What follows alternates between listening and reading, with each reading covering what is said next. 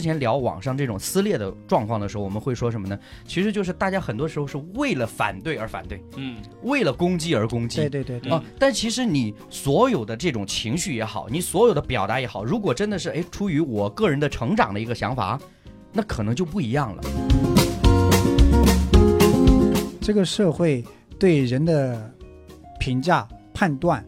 其实是简单粗暴的，嗯，就单纯的用二十五岁了、三十五岁了、四十五岁了，呃，你要达到什么成就，有多少存款来衡量你在这个阶段是不是一个成功男性的标准。我们身边所处现在这个环境啊，我们被贩卖焦虑，啊，对，对很多吧？对嗯呃，我们看刷朋友圈，看到的都是别人美好的生 活，嗯对不对？嗯，这不是我的生活，对，是别人的。对，那些什么苦啊，收入少的，嗯嗯绝对不会发朋友圈的。嗯，对。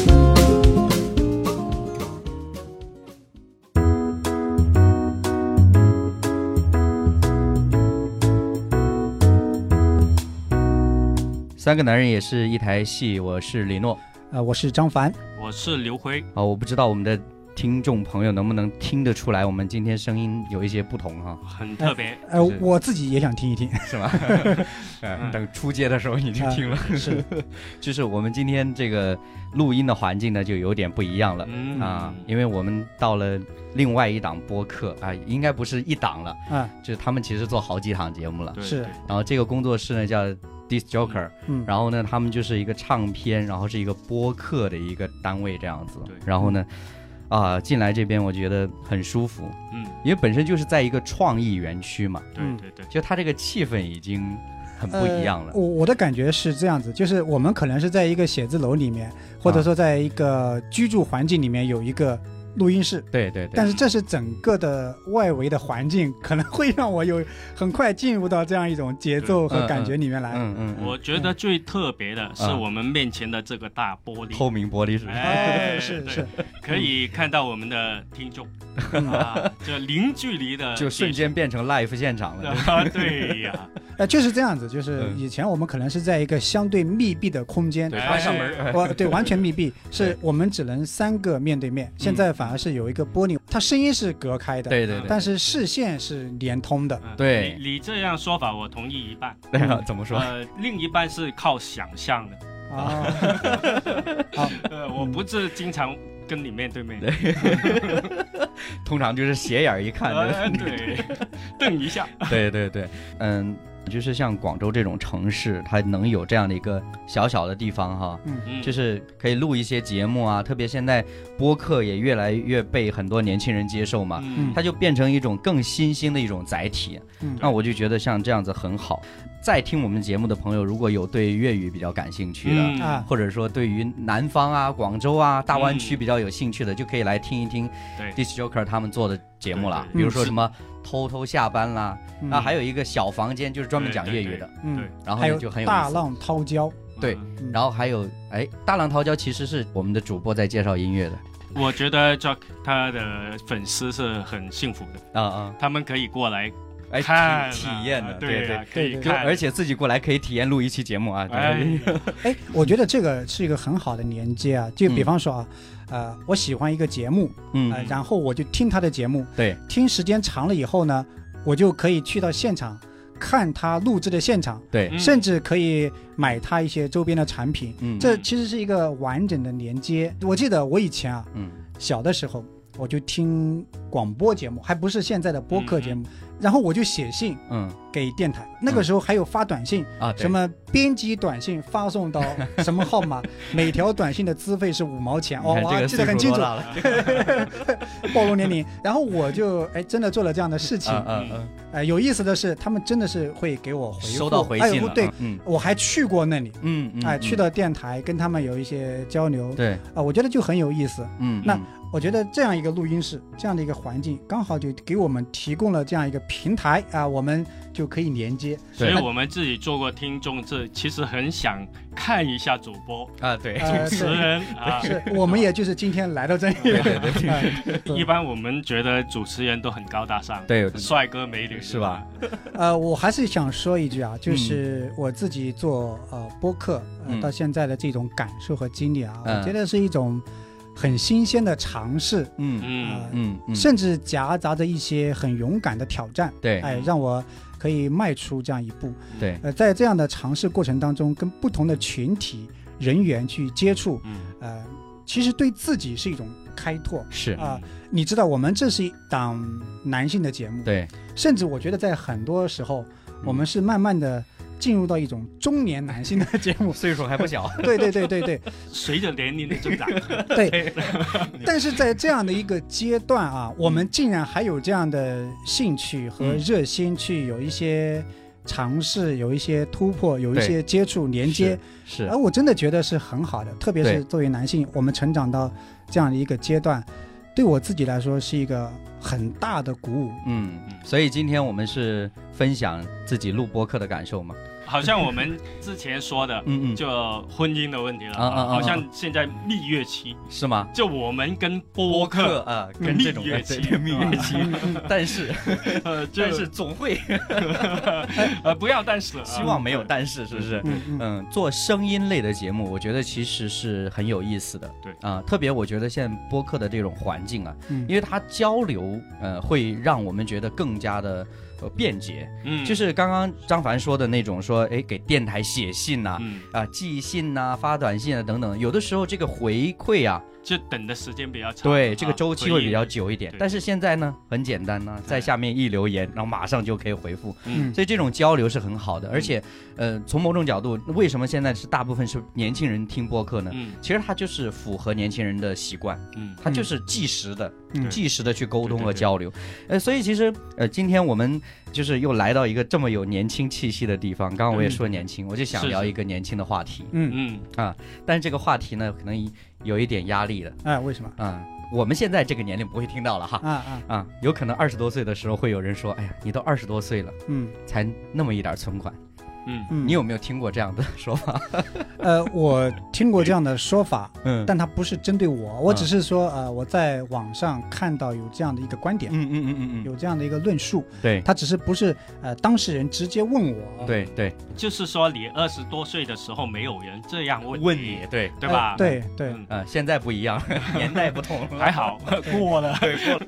其实我说为什么说到这个存款，呃，或者说是这个年龄的问题，相对有一点点沉重呢，是因为我觉得，呃，现在我们大部分人生活的环境啊，如果说啊、常常在网络上活跃吧，我只是说，嗯可能大部分都是在城市里面工作啊、嗯打拼呐、嗯那理论上来讲哈、嗯我觉得有的时候可能我们呃大多数人会有一种误区，嗯那个误区是什么呢？那个误区其实就是说，你既然外出务工，啊，嗯你既然在大城市工作，你就应该有很多存款，你就应该赚很多钱，这不是应该的吗？嗯对？吧？非常合理的嗯对对推理，对对 不对？嗯对，但问题的关键是，真的是这样吗？嗯，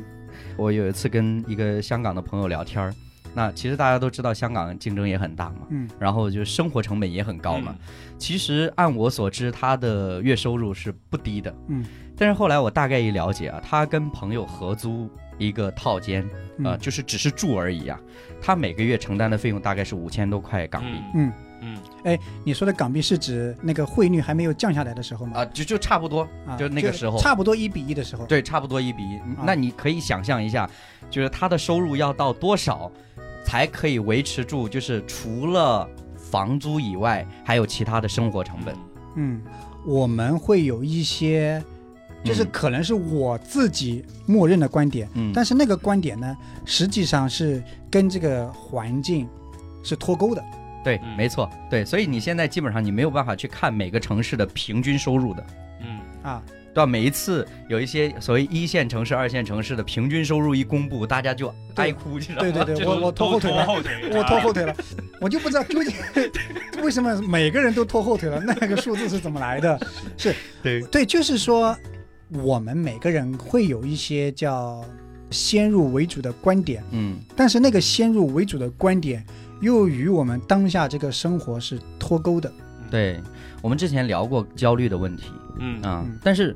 嗯，焦虑这种东西其实没有办法说我们是不是有一个所谓的小妙招啊，就是一分享，然后马上哎呀我就不焦虑了，嗯就是很难做到的嘛，对不对？嗯为什么想到今天这个话题，就是因为我觉得说很多年轻人就是因为这些刚刚就是张凡提到这种所谓的默认的，或者说大家约定俗成的观念，嗯然后导致呢就怎么样呢，就没有办法在自己的正常的生活当中有一种的享受。嗯，嗯或者说能够呃体验到人生的不同的阶段，或者等等的。我举个例子很简单，之前我们聊这个婚姻的问题嘛，嗯，那其实现在大部分人可能都会习惯，或者说吧，就是有的时候还是会依靠相亲这种方式。嗯但是你在相亲的时候，你难免就会遇到刚刚的这个问题：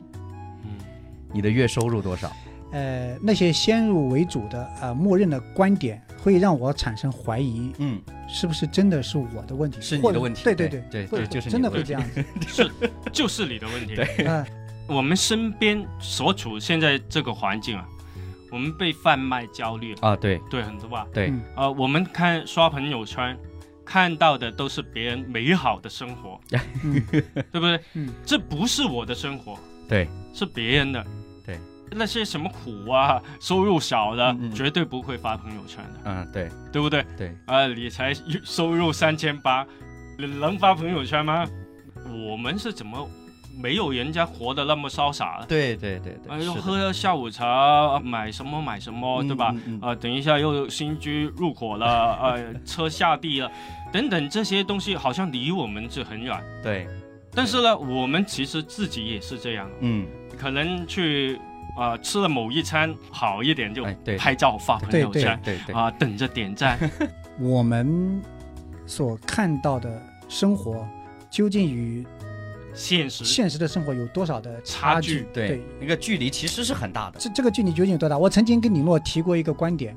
我是说，其实我们现在太依赖网络给我们宣导的一种视角，嗯以至于我们可能丧失了对真实世界的一些判断。嗯，我们可能会默认，呃，综艺节目也好，网络上所宣传的广告也好，甚至一些视频所带给我们的视觉冲击也好，我们可能会默认这就是真实的生活。嗯但是我们自己，因为我们可能会默认那是正常的生活，以后呢，我们就会觉得好像我的生活是不正常的，我的生活是脱离了不轨是道，，就是嗯你应该把那个词改一下，就是应该有的生活。嗯哎，不是不是所谓正常或者真实的，就是当我们看到那些宣导的时候，我们总是会觉得啊，我今年二十岁了，我今年三十岁了，我就应该拥有像对对屏对，幕上边那样我的生活努力的对为就是什么，没我错就努力的活得像别人一样。对，就是这样子的一种状态，就导致大家就是好像疲于拼命的在对不停的，所以你看，嗯哎你问我，我现在二十多、三十了，还没有这个存款嗯啊，，这是我的问题，对对， 不是你所问的这个问题的问题，嗯不去怀疑这个哎对问题，你这个问题没有错，对不对？嗯 怀疑的是我，对嗯我不够努力对，我不会抓紧这机会，等等这些，啊、我没有去质疑一个提出问题的人，嗯就是他说我有问题，嗯我反而不去质疑他提出这样的问题。对啊。首先，为什么你要问这个问题嘛？是对，我我中了对不对他的圈套，而且我信了他所宣传的这个观点，嗯就开始质疑我自己。就像我们在之前谈过一次，呃，说婚姻的话题一样，就是我们会说，哎，这一切的事情都是我的事情，嗯我的嗯私事，我个人的事情。对，我为什么要听你的建议对，或者说受你的影响来选择要不要进入婚姻？那我们之前谈的，嗯嗯那今天其实我们说的是，啊，我在当前的处境下，我在二十五岁、三十岁、三十五岁、四十岁，我作为一个男性，在每个阶段，我达到一个什么程度，为什么要有你或者你所代表的这个舆论嗯，来告诉我？就是我你是这个问题，就是我应该有这样的存款，才或算是一个正常的、哎正常的对人，对正常的状态哎对，，我们可以把它扩大为成就，是对吧？就是它不单单所谓的是存款，嗯现在的最大的成就就是存款，对嗯可以作为一就个是代表，呃，我像我小的时候，那个时候大家可能哎很看重学习的成绩嗯嗯，啊，很看重一些所谓的文凭、嗯学位等等的。嗯那那个时候就是，不要说别的哈，嗯拿出一叠的证书出来，嗯哇，就已经可以服众了嘛，对不对？嗯对但是现在不一样了，嗯就是市场经济嘛，对不对？嗯大家就向前看齐嘛，对不对？嗯那当然，那个钱是那个 money 嘛，对不对？一旦是这个标准发生变化之后，那么大家所有以前配套的这种的逻辑都会随之发生变化，嗯它的基础就变成钱了，嗯基础就变成这些物质的东西了。呃，嗯某种程度上，我不认为这样的想法是不是对或者错，嗯我没有办法去评判。嗯就好像我跟人家说，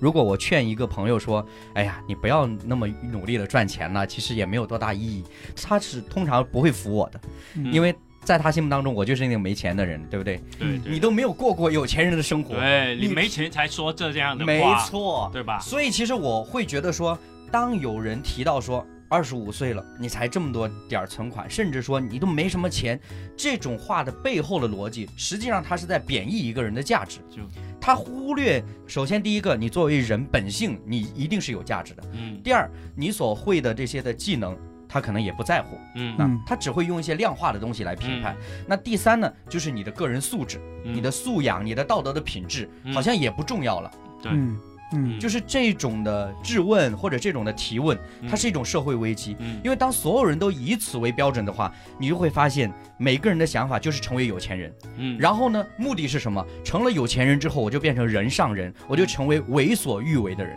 嗯呃，我就可以成为一个被人接受和肯定的人。对，嗯啊、这其实是一个非常简单粗暴的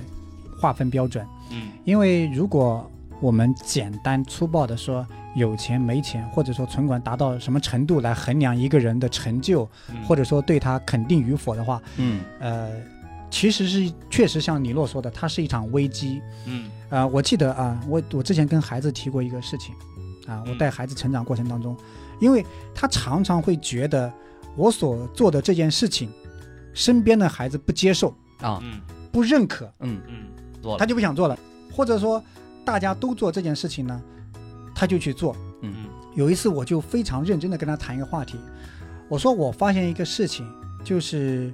你有没有自己喜欢想玩的一个游戏？嗯嗯嗯，因为，呃，通常都是别人在玩什么游戏，你就去跟别人玩什么游戏。嗯呃，偶尔的时候，你正在玩一个游戏，发现一个人来加入进来，你就放下你的游戏去加入别人，有没有可能就是，我就专心在我这个游戏里，不因为我喜欢他，嗯嗯呃，别人呢，即便来了，我可能会跟他一起分享，或者说，呃，他加入进来，我挑战他去思考一件事情，就是你有没有自己的所爱。嗯，他是说你总是随着别人的言论和行为去改变你的方向，嗯，就随波逐流，包括饮食也是，嗯因为可能他喜欢吃这个东西。但这个东西呢，是他的伙伴们、小朋友们都觉得哦，那个东西好难吃的，你怎么喜欢吃那个东西？嗯然后他就不好意思。我为了获得朋友们的肯定，对不让他们嘲笑我，是嗯那我就不吃了。嗯，我就跟他说一个事情，我就说，是不是真的喜欢？嗯喜欢他你就吃。我想问你，嗯，你为什么要问你儿子这样的问题呢？呃，其实我担心的事情就是类似于这样子，就是我没有自己的爱好，我也嗯没有自己的喜欢，别人的言行会左右我对事情的判断。小朋友他们有压力吗？你会问这个问题，我觉得有压力 的。嗯因为可能你对他的状况不了解，呃，他可能遇到过就是别人不跟接他受玩，不接不纳跟他玩对对对，那人家呃四五个孩子就那四个在自己玩，对。就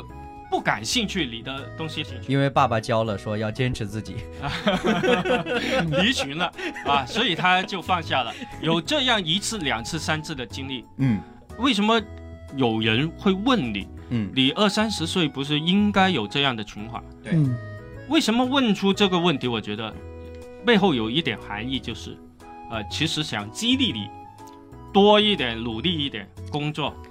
如果你们都躺平，嗯或者如果你就拿份工资已经满足了，对能吃能喝，对，那你的剩余价 值，嗯、怎么去体哪现里了怎么体现？嗯哦老板怎么能够赚你的剩余价值？嗯，好吧，对不 啊对嗯？辉哥其实是在告诉我们不要被洗脑。啊，对，我同意刚才张凡说的，嗯就有独立思考对或者自己所坚持的，啊、这是没错的。我觉得嗯作为一个、呃父亲来教导教育，嗯他是没有问题的。嗯但是问题是我们现在二三十岁的人嗯，能不能？没有独立思考的去听别人对教一些东西。是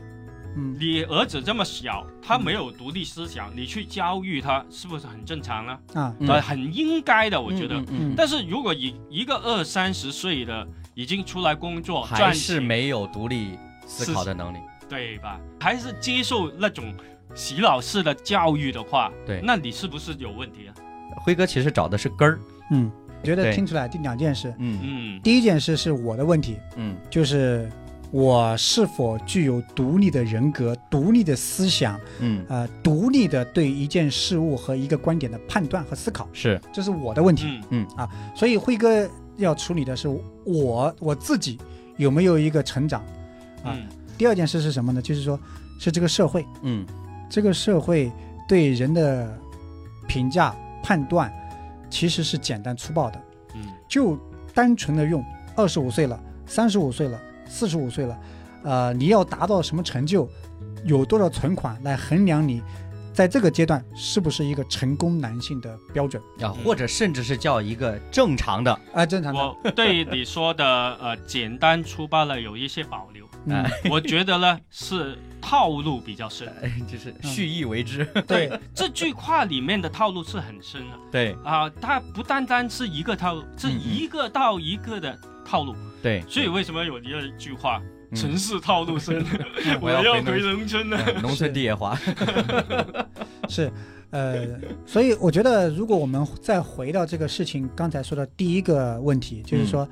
呃，不要来到什么观点我就接受，接受就相信，这其实是一个不断的有东西输入进来，最后你会丧失很多判断。 就是话说回来哈，就是我觉得这个为什么我们常常就讲说，我听了很多的道理，却依旧过不好这一生啊？”。啊嗯，就是有很多东西啊，它其实是有度的嗯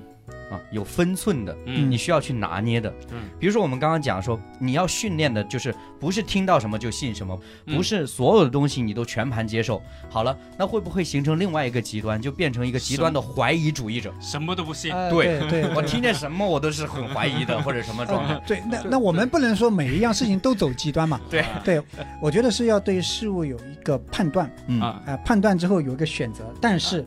作为一个成年男性，你选择之后，你要为你的选择去去承担后呃果，负责，因为这对是你选择的道路。通常人就是这样啊，对嗯他就是从这个极端走到另外一个极端了，因为这也是比较容易啊，呃没错，没要么信，要么不信哎。对对啊，对你想我要去思考这个问题，然后要分析嗯等等，就花很多时间精力啊。嗯，是天然人都不想做对这些事对，情，就是通常我们做选择题就是呃是或者不是，就是大概是这样子的一种状态。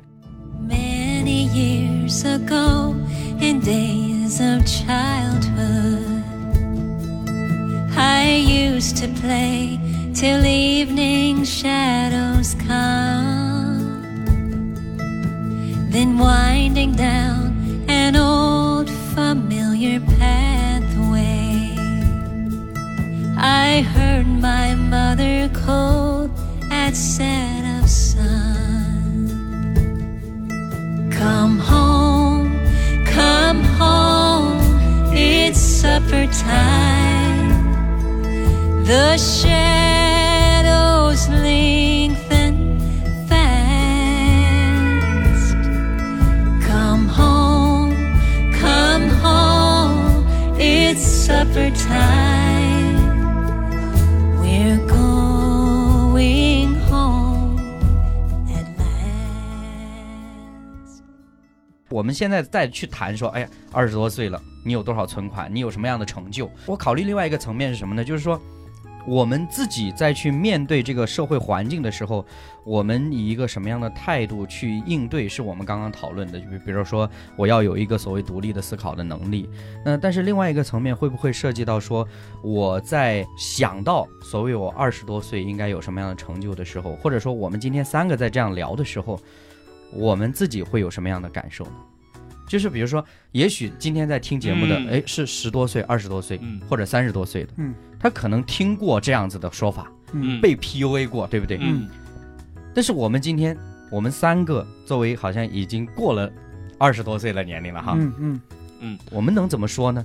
过了这个年龄，对你还没有这样存对款，呃 对，这是你自己的感受。是是是是， 呃，那我听过三十五岁的，我虽然呃过了二十五岁，但是我听过三十五岁的版本的。他说，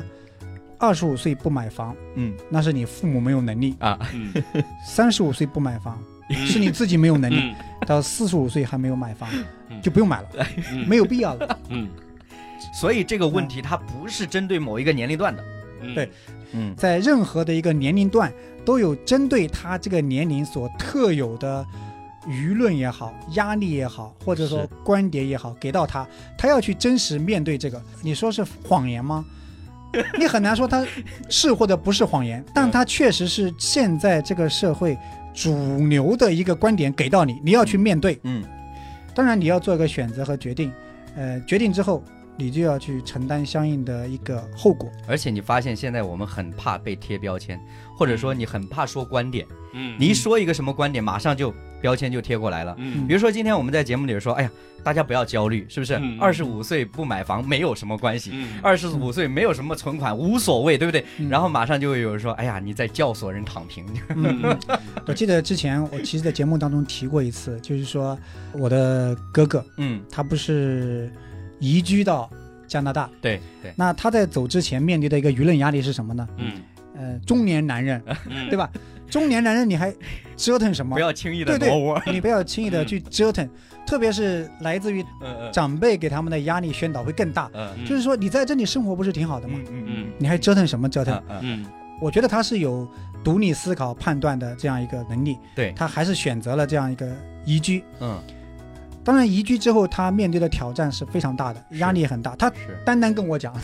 不敢跟父母对对对对对，比较少讲。你比方说他，呃，有汇款被卡在中间了呀，嗯啊、那个汇款可能是他毕生的积蓄嗯被卡在中间行， 拿不出来了哎呀。嗯比方说他近期又被感染新冠了呀， 嗯他就这些消息他很难去跟父母沟通。那嗯不是让你别走吗？就怕他对担心，让你别走，你还走？你看你现在呃在那边过的什么日子，很艰难，很艰辛。嗯嗯如果是我自己，我可能会选择不折腾，不这样去做，嗯但是我会支持甚至欣赏有这样选择的人，并且也真实的觉得他在有这样选择之后所面临的压力和挑战，他自己要去承担。嗯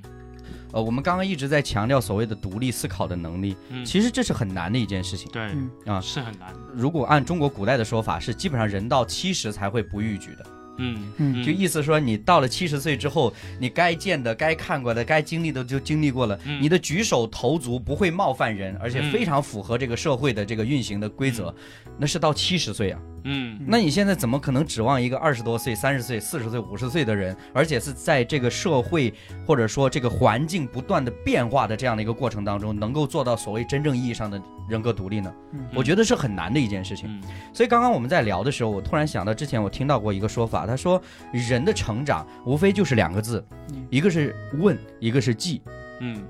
就是对身边你所接触到的事物有疑问，啊，嗯嗯它不是那种怀疑性的，呃就是攻击性的怀疑。嗯，他是真的是不了解、不懂、不知道。但是你知道，现在在网上，我很难承认自己是一个什么都不知道的人了。嗯我们以前不是也聊过嘛，说、嗯就是可能我只是偶尔，比如说去旅行，去过某一个城市，嗯然后呢，朋友之间聊起来的时候，哎呀，那个地方我知道，就是我们很快的需要这些方式来证明自己是知道一些什么东西的，或者有一些料的。啊就很多表面的东西我们可以对聊一下，啊对，对对，但其实你是不知道的嘛。嗯，那但是你要知道，很多的时候就是因为你这种，呃，我可以说就是那种伪装的知道，然后呢就拦阻了你去问的那个这条路。比如说，我跟辉哥很熟，然后诶，我对广东这个城市不熟，这个地方不熟悉，嗯、我以为哎，我在这边生活好多年了，嗯哎，我也不用问他了，我什么地方我都可以知道，我就怎么怎么样，就是有一种这样的状态的话，你就很难继续成长，对继续成长。那嗯剩下的就是记了。嗯，就记是什么你呢？问到了之后记下来，嗯就是记忆的记嘛。嗯嗯所以其实当我听到这个说法的时候，我个人还是挺认同的。嗯嗯为什么呢？其实你会发现这两件事情，它都有一个点，就是为自己的成长负责的。嗯很多的时候你会发现，我我们之前聊网上这种撕裂的状况的时候，我们会说什么呢？其实就是大家很多时候是为了反对而反对，嗯为了攻击而攻击。对对对对，啊，但其实你所有的这种情绪也好，你所有的表达也好，如果真的是哎出于我个人的成长的一个想法，那可能就不一样了。嗯那比如说，我跟大家讲实在话，就是说现在三十多岁，嗯，如果按现在网络上对于三十多岁的男性的要求来说，我一样都不达标嗯啊。但是呢，我前段时间我度过了一个所谓的就是个人的嗯迷茫期。呃，我为什么说是迷茫期呢？就是你知道我在呃几年前，呃，因为我其实，在出来工作之后，我换了很多份工作嘛，啊，呃，不同的工作都做过，呃，然后不同呃的收入也都有过，嗯嗯、但是我其实有一段时间，特别是疫情刚开始，或者说因为受疫情影响，发现身边很多人他没嗯失业有了工作了，失失业业了了。嗯，这个时候，其实我内心里边，虽然我对现在这份工作是有一定信心的，啊但是我还是有一定的疑惑。嗯嗯我会在想，如果突然有一天我离开这份工作怎么办？嗯，当然，我坦你白你讲你，会没有安全感吗？不是那个应该不叫安全感，那个叫迷茫，啊，嗯，就是不知道该做什么。嗯可以坦白说，我现在的整个生活成本是没有太高的，嗯嗯也就是说，哪怕我随便找一份工作，也可以维持我的正常生活。嗯但是，当很多身边的人或者认识一些朋友，常常会讲自己的职业规划、人生规划的时候，我这个状态就是懵的。嗯你也不好意思跟人家说，哎呀，你知道吗？五年之后我要去做什么什么什么，嗯，因为你真的脑子里边是没想的，你知道吧？嗯但是后来我真的是有一天我自己在想的时候，就是对我来讲，嗯，第一，求职的角度来说，收入方面不会成为我一个很大的困扰，嗯嗯因为我有一个所谓的可以维持我生计的，就是最低的收入的标准。嗯，但据我所知呢，这样的工作还是比较容易找的嗯啊，这是其一。第二呢。我想到的就是我在什么样的环境里面，我可以做什么样的事情是有价值的，嗯这一件事情本身让我不再迷茫了。嗯啊就是说，因为我清楚知道我有什么样的能力，以至于我去到什么样的岗位上，我可以做什么有价值的事情。这一段的思考让我突然发现，啊，我不需要去考虑了，嗯，我不需要为此去焦虑了。对所以这可能是三十而立的时候带来的困惑。嗯大概是这样一种状态。而且我觉得，我们随着年纪长大，你会发现，就是我们以前都是长江后浪推前浪嘛，嗯现在这个浪啊，就是非常密集，你知道 吗？嗯以前比如说九零后怕九五后哈啊，现在什么九五后啊、九八年啊、零零年啊，就是嗯这快速的，对就是在迭代，嗯就是这个社会的这个人才的结构都不断的在迭代的对。那这个过程其实，如果你自己没有一个比较清晰的定位的话，其实真的会很容易焦虑的，对嗯对对，我其实感受很强烈的，是吧？就是你年纪比较大一点，就是现在，嗯，在生活当中，在职场当中，在整个圈子当中，碰到一些更年轻的一些朋友啊， 嗯嗯，他们的言行举止会给我带来一些冲击。是你比方说，现在通常周日下午有一群人他们会出去玩，啊啊，但是他们就不会喊我了，你 知道吧？知道你不会去，干嘛要喊不带你？你？因为他们大多数可能就是说去玩呀、唱歌呀、嗯呃，去公园呀，嗯就是我们生活是有一些交错的了，有一些隔阂的。嗯嗯嗯。嗯、为什么我们现在的生活变成这样子呢？嗯，可能我们每一个人在夜深人静的时候，都会想这个问题。嗯坦白来说，在我自己的小时候，我那个时候接触的资讯啊，拥有的资源是很少的。那个时候，其实本质上我对我的未来生活是几乎没有任何想象的嗯嗯啊，因为我父母是做生意的嘛，嗯我最大的想象可能就是我长大之后子承父业，嗯跟他们一样做生意。嗯但是呢，你要知道，这个不是我父母的愿景。嗯啊，很多的父辈其实他们都不想这样子的，嗯，比如说自己是务农的，也不想自己的孩子务农，嗯啊、自己是做生意的，也希望自己的孩子能有其他的出路。嗯那我只是会觉得什么呢？很多的时候，因为好像就是我刚刚说的，我们现在社会观念把钱看得太重了，嗯以至于呢，我们会认为赚钱这件事情是最重要的。嗯那么就导致什么呢？我们就同等的把赚钱等于工作，工作等于生活，生活等于生命的意义，嗯嗯，就是把它这一连串把它等同起来了。嗯，那以至于好像，当我们突然有一天，哦，也许我们有一个岗位，我们可以尽情的挥洒我们的嗯汗水、我们的能力，但是突然有一天这个工作没有了，嗯就失去了生活的意义了，嗯生命的意义了。嗯所以，其实在我自己接触的圈子里边，我会发现很多热爱生活的人。嗯，我所说的热爱生活的人，他除了工作，嗯除了人际关系，他还有自己的爱好。对，嗯，比如说，我很喜欢呃听一档读书节目叫《银杏树下》，我很喜欢这档节目是为什么呢？就是我发现这档节目的那个主播他们是很热爱阅读的，嗯所以他们每次分享的书，你能够确定他真的是读过，甚至读过很多遍的。嗯嗯然后呢，再结合他自己的经历跟你分享的时候，那个书里面的内容就会变得很生动，然后就会引起你的兴趣，嗯会让你觉得如何如何。嗯那我我说的现实一点哈，现在大家都很喜欢聊现实的话题，就是诶，比如说现在做播客，很少有播客做变现嘛，嗯就是商业化呀什么之类的。那诶，像他们这样子的业余的时间做一个播客，嗯，然后呢可以接触到商业化的时候，你就会觉得哇，早知道我也多读点书了。嗯你没有发现现在人的逻辑是这样子的，他其实还是想赚钱，还是想变现？对嗯对，就是他没有所爱，对他爱的还是尽快的能够赚到钱。，对，所以就是对其实你才会发现说，为什么我们努力的赚钱、赚钱、赚钱，突然有一天我发现赚不了钱的时候，我又看到别人因为自己的所爱又能够变现的时候，我又会有一种嫉妒的感觉，你知道吗？嗯，对，很常态的想法。嗯， 我觉得很多的朋友其实内心都很矛盾的，嗯那个矛盾点就是，我觉得我要费尽费力的去工作，然后去赚钱，如何如何，但是我又一方面我又觉得，哎呀，我的生活难道就是无休止的这样下去吗？嗯嗯啊，但是我最近这段时间呢，我有一个体验是什么呢？就是因为我平时是喜欢拍照嘛，嗯哦，我最近其实拍的少了，但是当我就是很多的想关于这个兴趣爱好的问题的时候，我会在想说，当我拿起相机或者呃举起镜头的时候，它其实是在给我提供另外一种视角。嗯我就是要用那个镜头去捕捉生活当中我平时不去注意的事情。嗯啊，前段时间我不是分享我去读一些书，那个书里面其实是提到很多社会的所谓的底层的生活等等的，嗯，就是从那个时候开始，我开始留意我们小区门口那些摊贩。嗯就是平时不被人注意的这些人群。对，就是我我坦白来说，我有一次真的跟我们家太太说，我说其实如果你不去观察到，他们只是你生活当中的符号而已。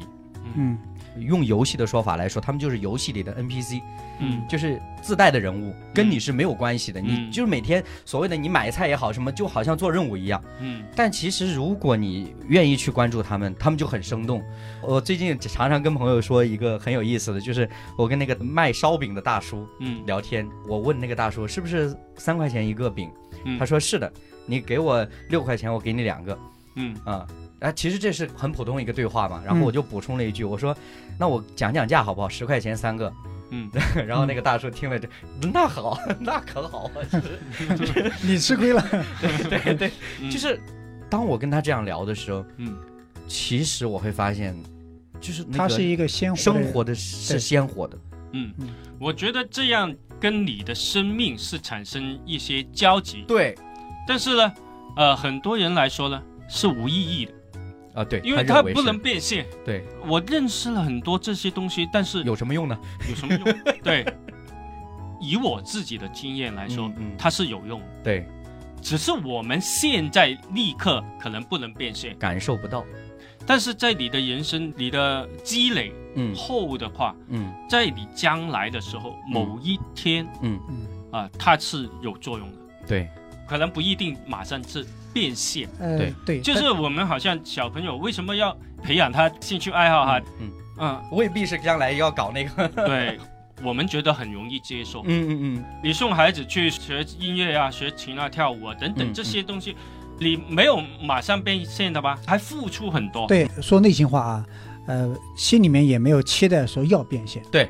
如果用变现。来去做一个对比的话，我甚至会觉得，当你去关注你的生活，你去甚至说叫低下头、抬起头，然后去感知你的生活的环境和你身边的人的话，我觉得它是一种赋能的过程，就是那个赋予的赋，嗯嗯，就是赋予你生命能量的一个过类程。似于充电一样。呃嗯对，大概是这样的一种状况。就是其实，呃，很多的时候，我们为什么会感觉到生活有一种魔幻感，甚至我们会觉得，哎，生活了无生趣，生命没有什么意义。嗯其实大多数的情况下，我甚至是感觉到说，我们其实是没有真正的感受我们所处的环境嗯，嗯啊，以至于好像就很肤浅呢、我所说的肤浅，不是说我们过得没有意义，而是说很容易就崩塌了，或者说很容易被抨击了，嗯或者说很容易就被否定了。嗯，就是我觉得这样的状态是不好的。所以回到最初的话题，可能来自于两方面嘛，一个就是外在的社会舆论压力，或者说是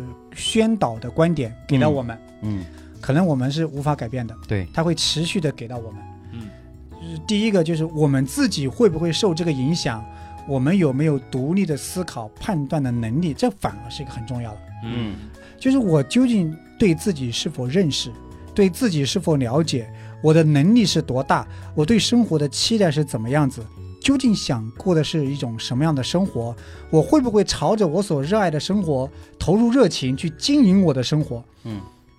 反而呢，其实很多时候是这样子，就是人们告诉我该怎么做，我就去做，或者说呢，有的时候我可能去愿意去做，做的过程当中呢，